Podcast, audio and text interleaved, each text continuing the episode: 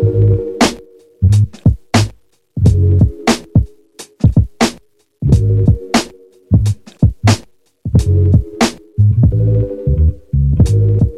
Vivemos atualmente um período bastante complicado na sociedade brasileira. Os valores democráticos, tão necessários para o funcionamento das instituições em nosso país, passam por questionamentos e ameaças gritantes. Dos pedidos por um novo AI-5 à prisão dos membros do Supremo Tribunal Federal, as manifestações antidemocráticas sugerem um retorno a um passado autoritário. Mas o que isso pode significar para a nossa sociedade? E, principalmente, por que podemos observar na democracia um sistema de governança fundamental na contemporaneidade? Contemporaneidade. Hoje, vamos compreender o surgimento deste conceito e sua historicidade.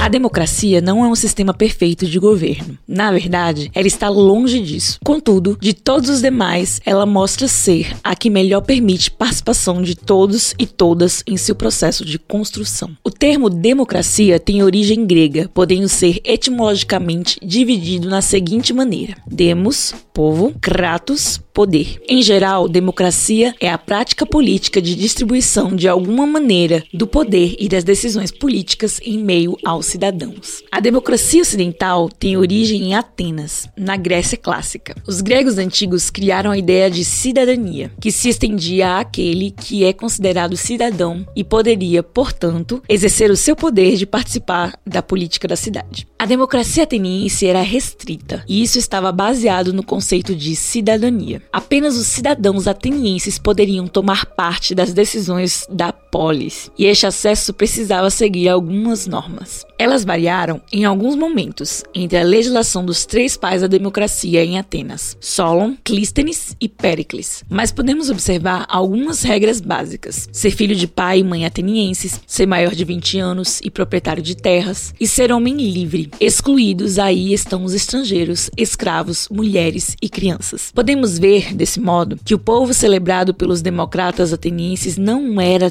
tão grande assim. Nesse modelo ateniense, temos uma participação direta dos cidadãos por meio da Assembleia do Povo, que discutem leis e decisões de forma aberta. Há também a seleção aleatória destes mesmos cidadãos para a Elieia, tribunal que julgava os processos da polis, ou para Bulé, conselho que reunia 500 cidadãos e dava os encaminhamentos para a Assembleia. Você pode saber mais sobre a democracia ateniense clicando no izinho que aparece aí em cima do vídeo. Na era moderna, com o processo revolucionário na França, a partir de 1789 tivemos a consolidação do ideal democrático a partir do viés do liberalismo, doutrina socioeconômica elaborada no iluminismo, que valoriza a divisão dos poderes, a criação de uma constituição com leis e regras bem definidas e as liberdades individuais, que vemos o nascimento da ideia de Estado-nação. Contudo, a Revolução Francesa propiciou a participação democrática, inicialmente, para classes médias que podemos identificar como a burguesia do século XIX, não englobando de maneira satisfatória todos os cidadãos franceses. As ondas revolucionárias posteriores na Europa e na América Latina também seguiram uma lógica burguesa e estabeleceram democracias onde a participação de todo o povo estava longe de acontecer realmente.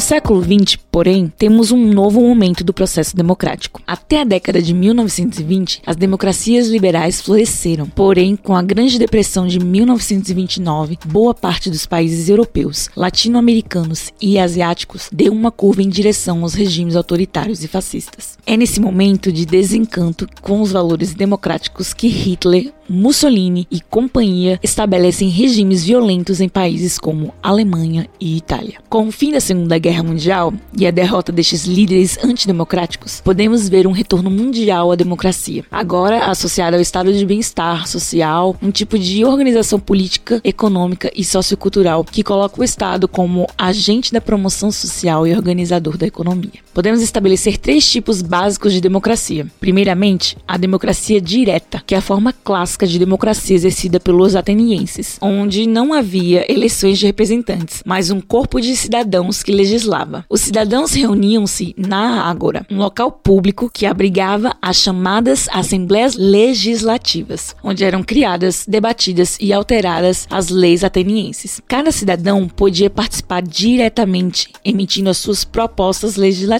e votando nas propostas de leis dos outros cidadãos. Temos também a democracia representativa, que é mais comum entre os países republicanos do mundo contemporâneo. Elas são regidas por constituições que estabelecem um Estado democrático de direito, onde todo cidadão é considerado igual perante a lei e todo ser humano é considerado cidadão. Não pode haver desrespeito à Constituição, que é a carta maior de direitos e deveres do país. E os cidadãos elegem representantes que vão legislar e governar em seu nome, sendo representantes do poder popular nos poderes executivo e legislativo. Por último, temos a democracia participativa, que nem é uma democracia direta, como era feito na antiguidade, e nem é totalmente indireta, como acontece com a democracia representativa. A democracia participativa mescla elementos de uma e de outra. Existem eleições que escolhem e nomeiam membros do executivo e do legislativo, mas as decisões somente são tomadas por meio da participação e autorização popular. Essa participação acontece nas assembleias locais, em que os cidadãos participam ou pela observação de líderes populares nas assembleias restritas, que podem ou não ter direito a voto. Também acontecem plebiscitos para ser feita uma consulta popular antes de tornar-se uma decisão política. A democracia, deste modo, permite que todos e todas sejam representados ou que participem das decisões a serem tomadas num país. Numa democracia, não há espaço para autoritarismo, perseguições e ameaças à liberdades de nenhum cidadão ou cidadã.